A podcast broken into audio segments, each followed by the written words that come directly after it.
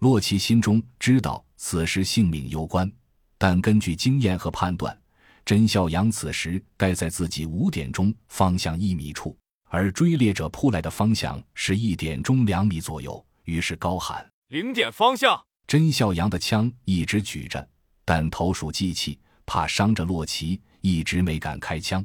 此时听到洛奇呼唤，再无顾忌，对着正前方人类胸口高度迅速连开六枪。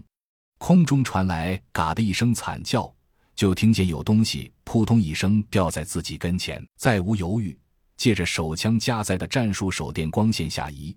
只见追猎者倒在地上，挣扎扭动着，瞅准脖子，比手猛的连续下刺。五秒钟后，追猎者终于失去了生机，再也没有动静。众人在黑暗中憋住气，静静听了几秒钟，再没有别的声响。才长长呼出几口气，渐渐抑制了翻腾的心跳，才在洛奇的手势下开始慢慢前行。刘丽丽跟在甄小阳身后，心里说不出的感受，好像是一种害怕、紧张、欣喜、甜蜜交织的情绪。刚才被甄小阳护在身后，忽然觉得心里特别踏实，好像手里冰冷的枪柄都有了温度，虽然手微微颤抖。但是看到面前的这个身影，就什么都不怕。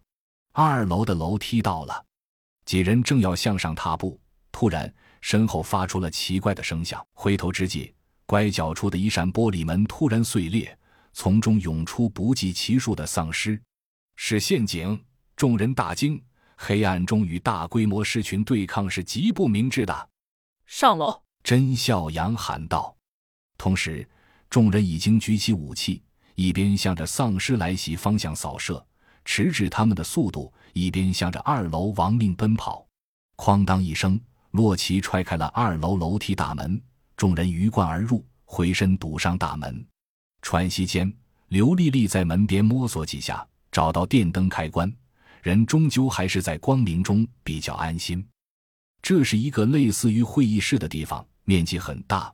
估计至少有四百平米以上，里面摆放着圆形的会议桌，整体从格局到装潢都很复古，很难讲这里真正的用途。